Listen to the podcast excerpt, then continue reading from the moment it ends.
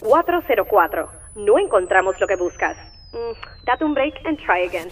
Esto es Comando Z. Donde el fracaso no es opcional, pero el éxito es obligatorio. Con ustedes, Leis Curvelo. Aquí Leis Curvelo en otro episodio más de Command Z Podcast. Ya sé que me extrañaban, pero estábamos de vuelta. Así que vamos a tener un season sabroso con muchas historias de todas partes del mundo.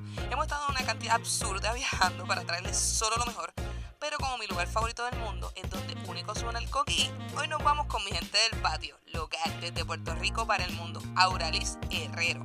Auralis Herrero Lugo es una empresaria, diseñadora y educadora con más de 15 años de experiencia en desarrollo de productos sostenibles y producción de lotes pequeños en los Estados Unidos, especializada en la integración de prácticas de circularidad dentro de la industria de la moda y su cadena de suministro. Su experiencia incluye estrategia, gestión circular de la cadena de suministro, abastecimiento responsable, relaciones con los clientes, capacitación y desarrollo de capacidades en las fábricas estadounidenses. Auralis pasó toda su carrera en la industria de la moda y la fabricación de Nueva York antes de regresar a Puerto Rico a tiempo completo en enero del 2018 para desempeñarse como gerente de productos y productos comerciales en Blue Water Defense, una fábrica de prendas de vestir en Corozal que emplea a más de 500 personas. Su trabajo ha aparecido en CNN, Glamour, Now This y The New York Times. En este episodio hablaremos sobre la importancia de la ética de la moda, el minimalismo, pero sobre todo cómo podemos integrar estrategias circulares en la cadena de producción de la industria textil. Si eres un apasionado de la moda pero no quieres contribuir con el calentamiento global, explotación laboral y la moda rápida, este episodio es para ti. Así que sin más, los dejamos con Auralis Herrero en Moda Ética. Así que dale oído. Aquí Leis Curvela en otro episodio más de Coman Z Podcast. Hoy tenemos un episodio que me fascina porque a la verdad que yo no sé, yo creo que yo he sido como un Pokémon evolucionado en mi vida y eh, en estos últimos años eh, he estado muy pendiente a la moda mucha gente va a decir, ay tú ya, la más pendiente. La realidad es que he estado pendiente a la moda en otro aspecto que es el que vamos a discutir en el día de hoy. Hoy vamos a estar hablando sobre moda sostenible y para eso yo, ustedes saben que yo traigo a los expertos siempre. Con nosotros en el día de hoy, Auralis Herrero Lugo. ¿Cómo te encuentras, Auralis? Hola, me encuentro muy, muy emocionada de estar aquí teniendo esta conversación contigo de este importante tema y es para mí un honor que me hayas invitado a charlar. Ay, mil gracias, de verdad. Este, Auraliz y yo tuvimos la oportunidad de conocernos por una colega increíble de la industria del diseño. Muchas gracias, Ruby Dávila, por siempre, ¿verdad? Permitirme conectar con personas impresionantes. Este, si nos están escuchando, eh, Ruby es una precursora, ¿verdad? De lo que es el emprendimiento dentro de la industria de la moda.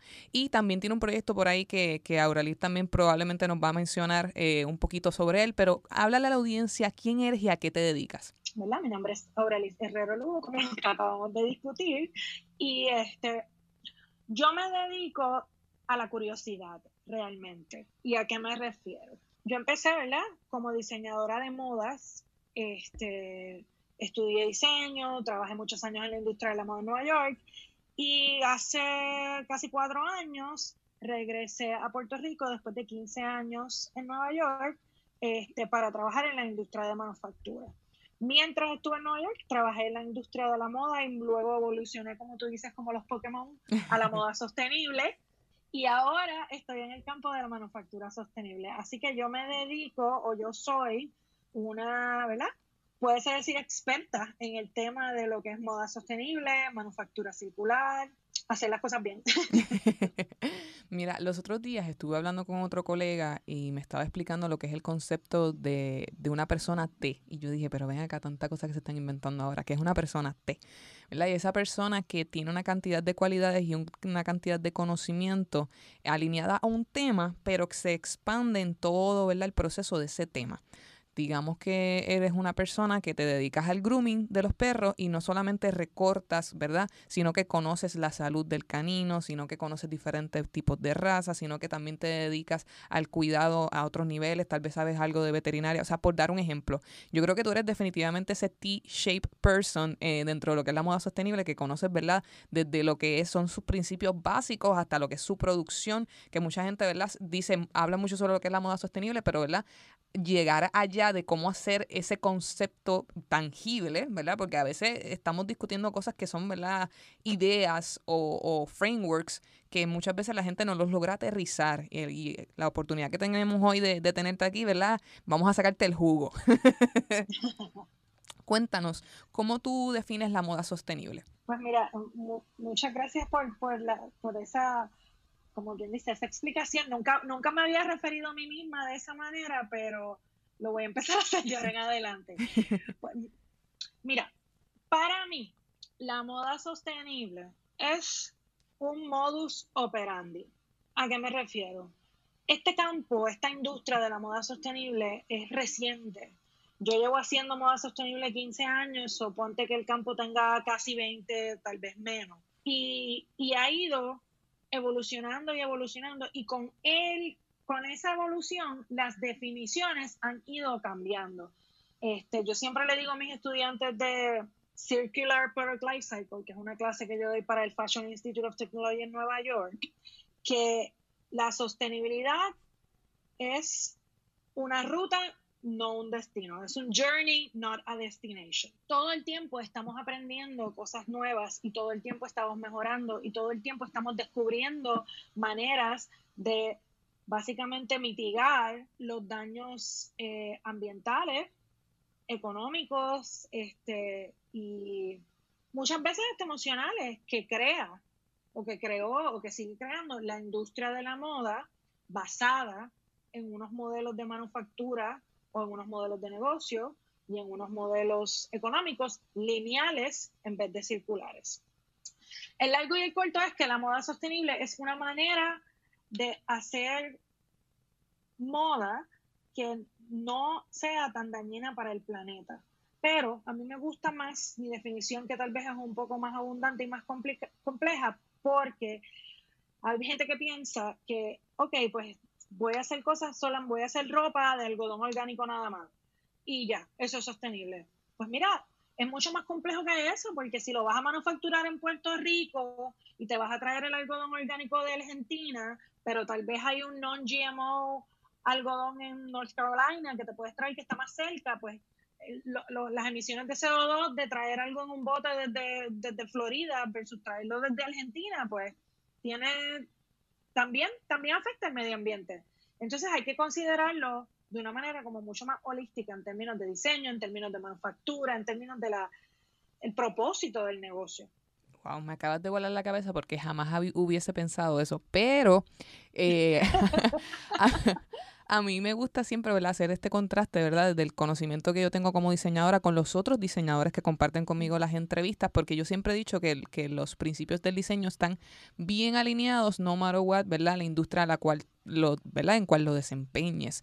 En mi caso, los otros días estaba leyendo un artículo de cómo diseñar páginas web eh, de una manera ecoamigable. Y yo decía, pero es que ¿qué, rayos tiene que ver? Estamos en un ambiente digital, un aspecto digital, pero estaban hablando sobre la cantidad de código y la cantidad de energía que conlleva la, la realización de las interacciones en la página. Y eso me voló la cabeza. Yo dije, wow, incluso de la manera en que estamos programando y en la, manera en que estamos utilizando los métodos digitales, también hay un consumo y un impacto al medio ambiente. Ahora que dijiste eso del barco, yo dije, wait a minute, o sea, más allá de la manufactura, de la creación del producto tangible, es también el, el método de la de transportación y de cómo se logran esos recursos, la, con, conseguir esos recursos. Eh, Diantre, hay mucho que hablar hoy. Sí, es, completamente, está todo relacionado, por eso yo siempre hablo de que es, mientras más pasa el tiempo, más uno va aprendiendo, o sea, la sostenibilidad es un tema, es una palabra que se usa mucho, muchas veces, en mi opinión, se usa incorrectamente, eh, y hay mucho, eh, caramba, no sé el término en español, pero en inglés sería greenwashing, como que hay mucho mucho, mucho, mucho marketing alrededor de sostenibilidad y alrededor de la ecoamigabilidad, pero del dicho al hecho, o sea, hay que medir impacto también, tú sabes. Así pasa con muchísimos productos que de repente te dicen que son orgánicos y cuando vienes a ver las prácticas, ¿verdad? Eh, con, con, respecto a cómo se produce ese producto, pues ya sabemos. Bueno, eh, háblanos sobre cuáles son los principios de la moda sostenible, porque entiendo que, hay una cantidad de principios para tú poder, ¿verdad?, decir hasta cierto punto que no sea basado solamente en el mercadeo, que, que estás realizando moda sostenible. Claro que sí. Mira, yo creo que la primera pregunta que hay que hacerse es sostenible para quién. sostenible para el medio ambiente, sostenible para la economía, sostenible para la condición social. Eh, hay una definición de sostenibilidad de las Naciones Unidas que habla, y, me disculpa si, si te digo dos o tres anglicismos, es que doy clases en inglés, trabajo en inglés. No te apures. Y a veces, a veces no tengo lo, el vocabulario correcto, lo estoy trabajando. Pero para mí, eh, sostenibilidad en general, y después te, te digo moda sostenible, es un acto de balanceo entre lo que es justo, lo que es posible, lo que es bueno para el medio ambiente, lo que es comercio justo. Y en esa intersección hay sostenibilidad. Por eso te pregunto sostenibilidad para quién, porque si nos vamos solamente sostenibilidad, moda sostenible desde un punto de vista de materiales, usar materiales en tus confecciones y en tus telas que tengan la menor cantidad de impacto al medio ambiente. Puede, ya sea porque estás usando fibras recicladas, ya sea porque estás usando fibras naturales que son biodegradables, ya sea porque estás usando eh, maneras de fabricación que no gastan tanta electricidad o estás en una fábrica que está eh, eh, que la electricidad solar. Hay distintas maneras. Cada marca y cada diseñador tiene como básicamente su propia definición y hay distintos cuerpos que reconocen y certifican sostenibilidad de ciertas maneras. Están las certificaciones de comercio justo, que se basan en los 10 principios de comercio justo y uno de ellos es este, ¿verdad? El impacto ambiental, pero habla mucho más del bienestar de la comunidad, del bienestar de los trabajadores, del bienestar de, económico, etcétera.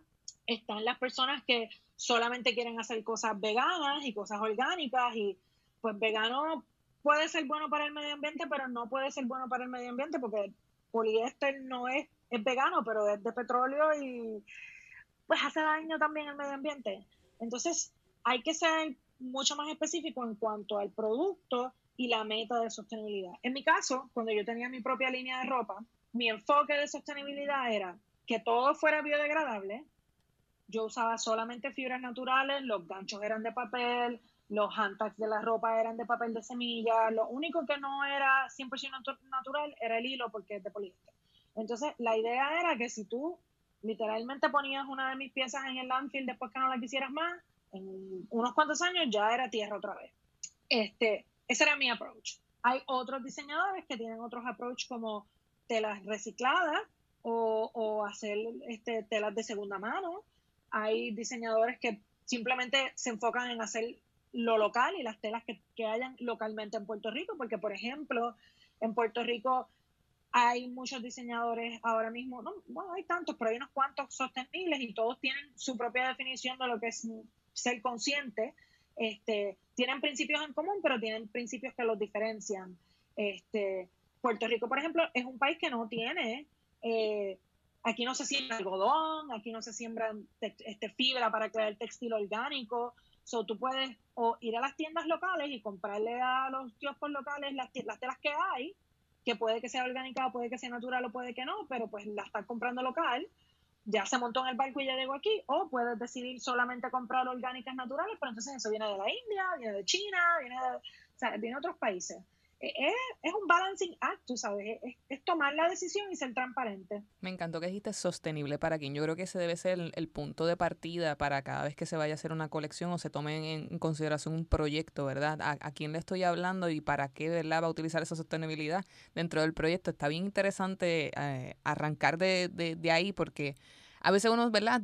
con lo que dijiste, define uno la sostenibilidad en base simplemente a los recursos y es mucho más que eso. Eh, yo hace poco estoy en este journey, eh, yo diría hace poco porque la realidad es que ahora es que lo, lo estoy estudiando, me estoy, me estoy viendo muchos videos al respecto, estoy tratando de, educarme. Eh, me ha dado con que quiero ser minimalista y eso tiene sus pros y sus contras eh, para las personas que lo sepan, ¿verdad? Es, tratar de minimizar eh, lo que tienes en diferentes aspectos. Hay personas que se consideran minimalistas digitales y entonces con respecto a sus archivos, a sus fotografías digitales, a todo su contenido, pues tratan de deshacerse, ¿verdad? De lo que no es necesario y quedarse con lo justo. Eh, lo mismo lo puedes aplicar para lo que es la moda, lo mismo lo puedes aplicar para tu diario vivir, para un millón de cosas. O sea, el minimalismo es un concepto sumamente amplio. Y estoy tratando de hacerlo con mi ropa. Es complejo. Eh, porque soy una persona que me encanta eh, expresarme a través de la ropa, ¿verdad? Entonces, pues uno quiere también, eh, hasta cierto punto, no tener tantas cosas que no vas a terminar usando recurrentemente o, o tal vez eh, cosas que las compraste y nunca las usaste. Em, y ya a mí me gustaría que las, las, piezas que no tenga el o sea, que no vaya a utilizar, ¿verdad? Las estoy donando, pero al mismo tiempo, si voy a hacer una compra de alguna pieza en particular, saber que fue confeccionada sosteniblemente. Eh, ¿Cómo yo puedo reconocer si alguna pieza ¿verdad? cumple con eso? ¿Hay alguna manera de, ver, de verlo? Pues mira, sí y no. Yo siempre tengo una, yo siempre les recomiendo este, a las personas que me preguntan eh, cómo puedo comprar más sosteniblemente y yo tengo este principio. Cuando voy a comprar ropa, cuando voy a comprar objetos, cuando voy a comprar muebles y estos son, este es el criterio o es algo que yo necesito, y necesito significa necesito, o es algo que me encanta muchas veces, 1500 veces, y no, o sea, me hace feliz como maricondo, y brings me joy. Me hace feliz tener ese objeto, cosa, ropa en mi vida, o simplemente no lo compro. Es o una o la otra, o es algo que yo necesito, o es algo que me hace inmensamente feliz. ¿Y qué pasa? ¿Por qué ese criterio? Si es algo que tú necesitas, lo vas a usar. Y si es algo que te hace feliz, aunque no lo uses tan frecuentemente, lo vas a cuidar, lo vas a proteger y vas a ser más consciente respecto a cómo lo usas. Ejemplo de algo que yo necesito. Todas, de vez en cuando todas necesitamos ropa interior. Eso no dura toda la vida, eso se daña, se mancha, hay que botarlo.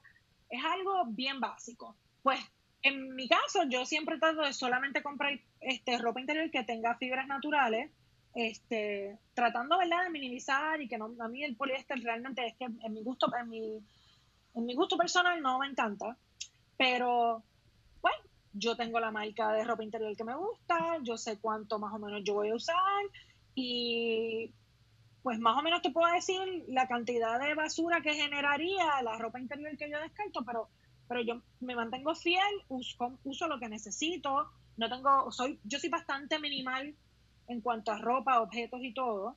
Este, mi único vicio son las telas. Este, pero ser minimal me parece un buen approach.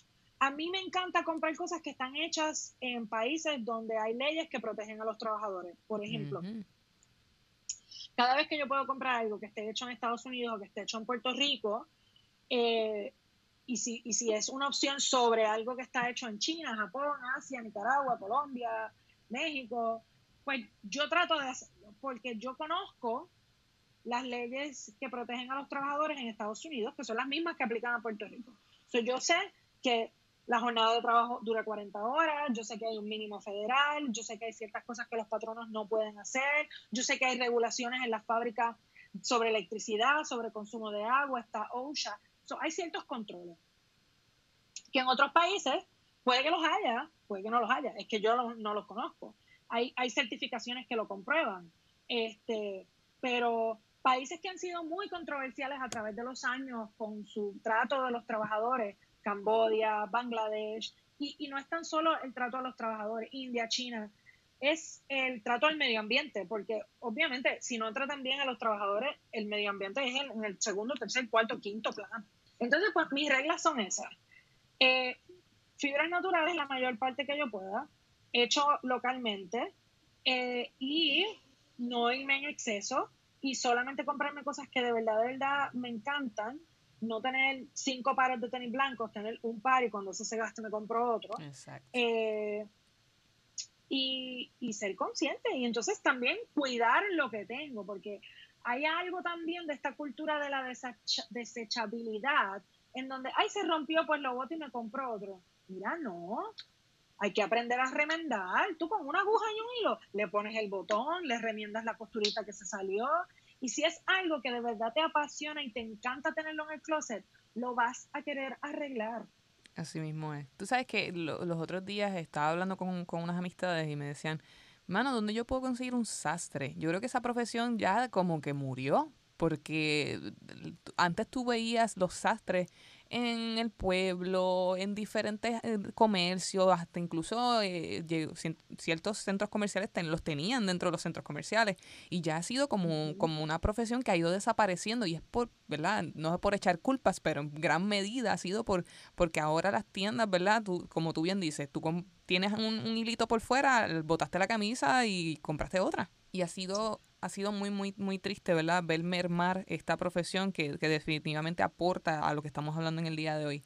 Ahí hay un término em, que yo quiero saber tu opinión. Yo traté de buscar una definición, pero no soy experta y no voy a estar diciendo bobadas. Este, así que me gustaría que, que le hablaras a la audiencia sobre lo que es el upcycling. Ok, ok. Pues mira, básicamente cuando tú reciclas es cuando tú conviertes, este, tienes que romper lo que era y lo conviertes en otra cosa. Cuando tú haces upcycling es que básicamente lo transformas, pero sigue teniendo, o por lo menos de esta manera que yo lo interpreto. A veces yo, yo misma a veces me confundo con recycling y upcycling. Este, Pero de la manera en que yo la interpreto es que el upcycling es cuando tú conviertes la pieza sin, sin tener que romperla. Por ejemplo, botellas, tela hecha de botellas recicladas. Tú coges la, la, la botella de plástico, tú la derrites, tú haces un filamento, ese filamento lo conviertes en otro filamento más finito, tú lo tejes y haces tela. Tú reciclaste la botella. Upcycling tú cogiste esa misma botella plástica y hiciste, la convertiste en un tiesto. Entonces, esa es, esa es para mí la diferencia. Upcycling, cuando tú haces eso con ropa, es por ejemplo, pues qué sé yo, convertiste una camisa de hombre en un traje de nena chiquita. Esos son tipos de, cosas, de, de, de funciones de upcycling. O cogiste una sábana que se te manchó y la convertiste en un montón de este, servilletas de, cena porque es de algodón. Este, o la convertiste en, no sé, en un, cubiertas de cojines o, cualquier otra cosa. Eso es upcycling porque no estás como que alterando la composición química del producto. Sí, que lo estás llevando al next level, pero sin realmente desconstruirla. El, lo que le dicen disrupted hasta cierto punto puede ser Exacto, en vez de convertir, convertir la basura en un material nuevo, tú tienes el producto que ya está existiendo y lo, le das un nuevo uso, le das una nueva vida. ¿Crees que, los diseñadores eh, de, ahora están más, más pendientes de esta tendencia? que ¿Los has visto como que utilizar el upcycling como una opción dentro de colecciones? Pues mira, sí, yo creo que, eh, tú sabes, depende también del diseño. La industria de la moda es tan grande, pero pero por lo menos yo te puedo decir a ti que la pandemia ha visibilizado todos los problemas que hay con las cadenas de suministro y ha hecho que la gente, eh, las personas, eh, hagan mucho más uso de lo que tienen y lo conviertan en otras cosas versus comprar nuevo o destruir y reciclar. Este, por ejemplo, no sé si sabes el grupo de las chicas que son diseñadoras de moda de modo consciente. Ellas son como creo que son como 10 o 12 diseñadoras puertorriqueñas que cada una tiene su distinta filosofía de, sostenibilidad de, y sus distintas prácticas que, incorporan a, su, a sus marcas y a sus negocios. Y este, no hace poco se juntaron todas y tuvieron como un clothing swap day y upcycling y tenían reparación y tú podías enmendar y habían talleres de sastrería y este, tú podías llevar ropa que no quisieras y te la convertía en otra cosa. O sea que yo creo que sí, a nivel local definitivamente que sí, y la pandemia expandió esto. A nivel internacional, te puedo decir en Nueva York que esto, esto se ha practicado mucho. A nivel de, de, lo que es el mainstream fashion, eh, los Forever 21 de la vida, los H&M de la vida, este, ellos tienen distintas prácticas. Por ejemplo, en, en H&M tú podías, yo no sé si en el de Puerto Rico se puede, pero en el de Nueva York tú llevabas toda tu ropa que no quisieras a unos bins que ellos tenían en la tienda y te daban un descuento por comprar ropa nueva. Así mismo es. ¿Dónde más? Eh, creo que también Gap tenía una iniciativa similar. Entonces, este, no sé si Forever 21 tiene, pero mucho del impacto ambiental que tiene la industria de la moda lo tiene antes de que la ropa llegue al consumidor. Sí, que, que, que, que, viene mucho, mucho antes de que ya tú hagas la compra. O sea, ya, en mi opinión, echarle los 20 a los consumidores de este problema es un poco injusto. sí, sí, sí. Hay que trabajar con todo el problema. Sí, sí hay que reciclar, sí no se puede ser tan consumerista, sí hay que ser minimal, pero a la misma vez hay que tener mejores prácticas de manufactura, no podemos estar tiñendo textiles y tirando el agua al río para que se contaminen todos los ríos de China, no podemos estar ¿sabes? corriendo fábricas a 24 horas al día en sweatshops y con la electricidad y el sucio y la gente se enferma, o sea, es, una industria billonaria, es una industria de 300 billones de dólares y es son muchos problemas grandes y complejos que resolver dentro de una economía de lo global. Eso, eso, da para tres podcasts más. Mira, eh, yo dentro de, de, ¿verdad? de, mi, de lo que estoy haciendo, este journey de educación sobre la moda, he visto conceptos como los, son los capsule wardrobe em, y he visto ciertas tendencias. ¿Qué tendencias has visto que tal vez nos puedas eh, ilustrar y, mencionar eh, con relacionadas a, la, a lo que es la moda sostenible? Pues mira, este, ahora mismo hay mucha innovación alrededor de lo que son textiles este, sostenibles. Desde cuero hecho de salgazo, que hay una fábrica en Puerto Rico que lo está haciendo, hasta cuero hecho de setas, este, porque no es tan solo, ¿verdad? La protección de los animales con el uso del cuero, es que el cuero realmente pintar cuero, tratar cuero es bien tóxico. Este, y pues eso también tiene otras consecuencias ambientales. So, hay mucha innovación, con textiles sostenibles. Y hay productos, ¿verdad? Desde, tú sabes, ropa de hacer ejercicios que está hecha solamente con tela reciclada, este, distintas alternativas al cuero. Hay mucha variedad y hay muchas marcas eh, innovadoras que están tratando, ¿verdad?, de promover la sostenibilidad desde sus distintas trincheras. Desde maones que tienen un servicio de, de delivery que tú te los pones, los usas por 3, 4 meses, después los devuelves, este, que son partícipes de la economía circular, hasta eh, las tiendas vintage que hay en Puerto Rico, que ahora se han proliferado y hay distintas. O sea, que no es tan solo comprarle a los diseñadores locales, son las tiendas de segunda mano que están apareciendo por todos lados. Y eso también es parte, ¿verdad?, de la sostenibilidad. Hasta las marcas de ropa que, que tienen sus distintas maneras de promover. O sea, tú dime más o menos cuál es tu producto favorito y este ejercicio yo lo hago con mis estudiantes. Yo los hago que busquen su, su producto de moda favorito, su t-shirt favorita, lo que sea que les guste, y entonces la asignación es que encuentren la versión sostenible de ese producto. Y casi siempre lo encuentran. O sea, el que busca encuentra. Wow. ¿Sabes que mencionaste lo de las tiendas vintage y, y, y es bien chistoso porque en un momento dado de mi vida, mi familia, ¿verdad? Y muchos conocidos también, ¿verdad? Siempre dicen como que, ah, eh, vamos a donar esto a quien, ¿verdad?, más lo necesite. Y ahora veo a mi hermana y a compañeros míos y, amistades que me dicen, Diablo, tú no vas a usar esa camisa más nunca. Acho, dámela para acá. Antes era como que voy a ser bueno, voy a ser dado, ¿verdad? Y esto es para alguien que lo necesite. Ahora es, tú no lo vas a usar, yo lo quiero usar. O sea, ahora eh, hay otro vibe dentro de lo que es, ¿verdad? Eh, el utilizar la, la ropa de segunda mano. Y yo pienso que le quitaron esa lástima o negatividad al compartir ropa, que me parece genial, que es lo que necesitamos realmente. Sí, ese, ese cambio cultural es bien significativo, porque va a ser así con todo. Porque vivimos en un planeta con recursos eh, que se, no vivimos en un planeta con recursos infinitos. Y la economía lineal que, que vamos llevando, pues promueve, ¿verdad? Que, que el, inventario nunca se acaba, que los recursos nunca se acaban. Y eso sencillamente no es cierto. Este, te quería decir algo de lo que me preguntaste del capsule wardrobe. Algo bien interesante que ha pasado en los últimos años a nivel de industria de la moda y de diseñadores es que, por ejemplo, antes siempre habían como cuatro colecciones al año, que si primavera, que si primavera-verano, que si resort, holiday, eh, spring, fall y tú tenías que diseñar conceptos, telas, colores completamente diferentes cuatro veces al año. Y eso crea mucho waste, crea mucho consumerismo. Y la mayoría de los diseñadores sostenibles eh, en el mundo en general no practican eso. Ellos tiran una, una cápsula, una colección cápsula pequeña cada tres meses, pero es una colección que complementa la cápsula de los tres meses anteriores y la, cápsula de, la cápsula de los tres meses anteriores a, anterior a ese.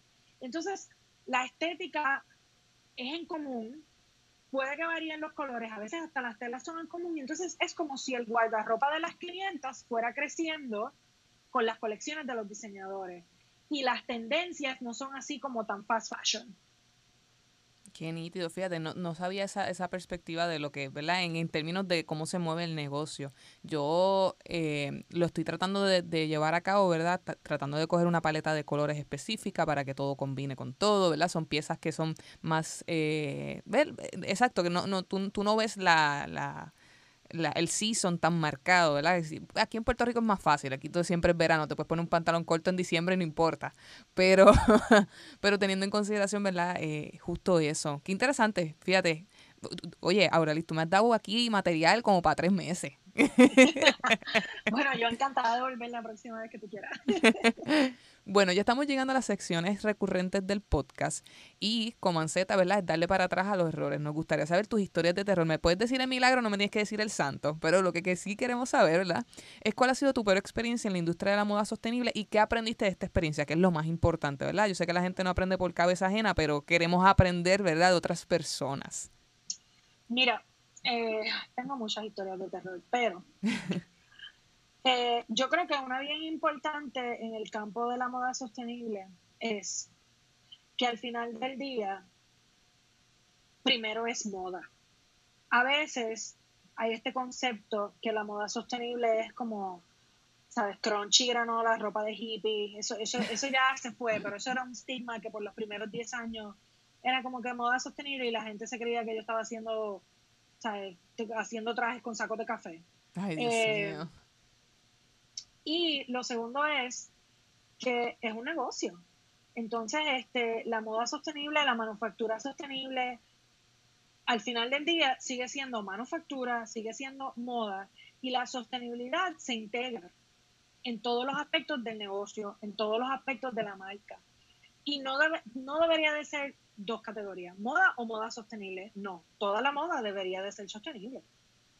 Este, y y algo que, tal vez yo he vivido es que el desconocimiento respecto a lo que son los negocios, porque habiendo, habiendo estudiado diseño y no habiendo estudiado business, todo lo que yo sé de la industria y todo lo que yo sé de negocios, yo lo he aprendido a cantazo.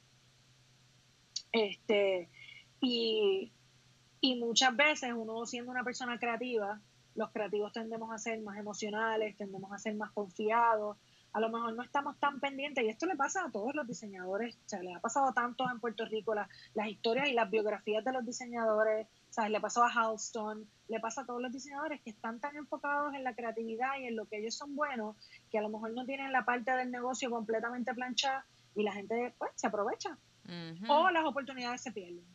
Que al final del día sigue siendo, tiene que ser un negocio y tiene que ser económicamente sostenible no puedes tener sostenibilidad ambiental si no tienes sostenibilidad económica. Wow, que es tan cierto.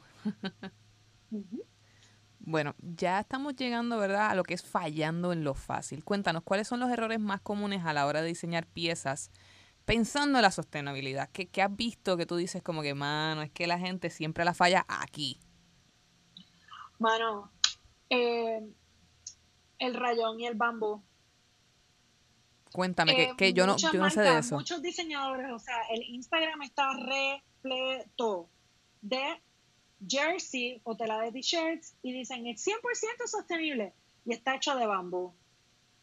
Vamos a analizar esto por un segundo. ¿Tú sabes lo difícil que es romper la pulpa de bambú para convertirlo en fibra de tela? Eso es un proceso súper químicamente intenso. No es algodón, que literalmente es tela casi en una mata. Entonces, la infinidad de diseñadores con muy buenas intenciones que dicen que son sostenibles porque usan tela de bambú, pues lo que están es mal informados. Eso es algo que para mí es fallar en lo fácil. lo más importante que en la industria de la moda es tener curiosidad. El día que no dejas de tener curiosidad, tú te, te comes el cuento que te den. Yo, cuando yo empecé, yo tenía un jumpsuit que era convertible, que te lo amarrabas de distintas maneras, y esta compañía me ofreció este, tela hecha de, de bambú, y era como una tela bien suavecita, y se siente súper suavecita, pero también había otra que era de hemp, o de cáñamo, había otra que era de algodón orgánico, y yo hice mi diligencia, yo averigüé cómo es que se hacían todas esas telas y cuál en verdad era la más sostenible. Y ahí fue que aprendí que para tú hacer papel de bambú, o sea, si tú estás comprando muebles de bambú, cepillos de dientes de bambú y es la madera del bambú, es muy sostenible porque el bambú es una grama, es duro, no coge hongo y se reproduce bien fácilmente. Tú no, tú no necesitas años para crecer un árbol de bambú ni un bosque de bambú. Eso está fabuloso. Pero cuando tú vas a coger ese mismo material y tú lo tienes que machucar y diluir y convertir esa, tú convertirlo en pulpa, para después convertirlo en fibra, para después convertirlo en hilo, para después tejerlo en tela, ya ahí se te fue toda la sostenibilidad. Ya, che, te digo, de aquí salgo hoy a verificar todas las etiquetas de la ropa. Mira, eso es bien importante, chequear las etiquetas, las, de dónde están hechas las cosas y qué contenido tienen. Es bien importante. Así que ya saben, Corillo, fallando en lo fácil, en bambú no es sostenible. O al menos en lo que es la moda. y mira, voy a hacer la salvedad. No es sostenible hoy, 30 de septiembre, pero puede que en tres años encuentren la manera de procesarlo, que, que sea que, con aire y que no use agua y que no use químicos. Y, o sea, la tecnología sigue, sigue avanzando. hoy yo no lo recomiendo, pero no te puedo decir qué va a pasar mañana. Claro, claro, claro, no, todo, todo evoluciona, pero, pero definitivamente ya, ya saben que eso es un fallando en lo fácil. Bueno, ya estamos por terminar la primera parte de la entrevista. Si tienen más curiosidad, porque vamos a estar hablando sobre la manufactura de la moda sostenible en nuestra segunda parte, tienen que darle para el behind the scenes. Este, antes de terminar esta primera parte, Auralis, ¿por qué diseño? Nos gusta terminar, ¿verdad? Eh, haciendo un llamado a, a, más personas que quieran hacer un cambio de carrera o por qué, ¿verdad? Este, tú piensas que hacen falta más diseñadores en la industria. Dios mío, hacen falta tanto. Mira, ¿por qué el diseño? Te voy a dar mi ejemplo. Yo estuve 15 años trabajando de diseñadora de moda. Y yo ahora mismo trabajo en una fábrica que se llama Blue Water Defense. Este, y empecé como gerente de desarrollo de productos. Y hay muy pocos diseñadores que están interesados, de moda específicamente, que están interesados en la fabricación o en la manufacturabilidad de un diseño cuando lo estás haciendo en masa. Pero realmente, de la manera en que tú puedes tener más impacto y emplear más gente es manufacturando en masa.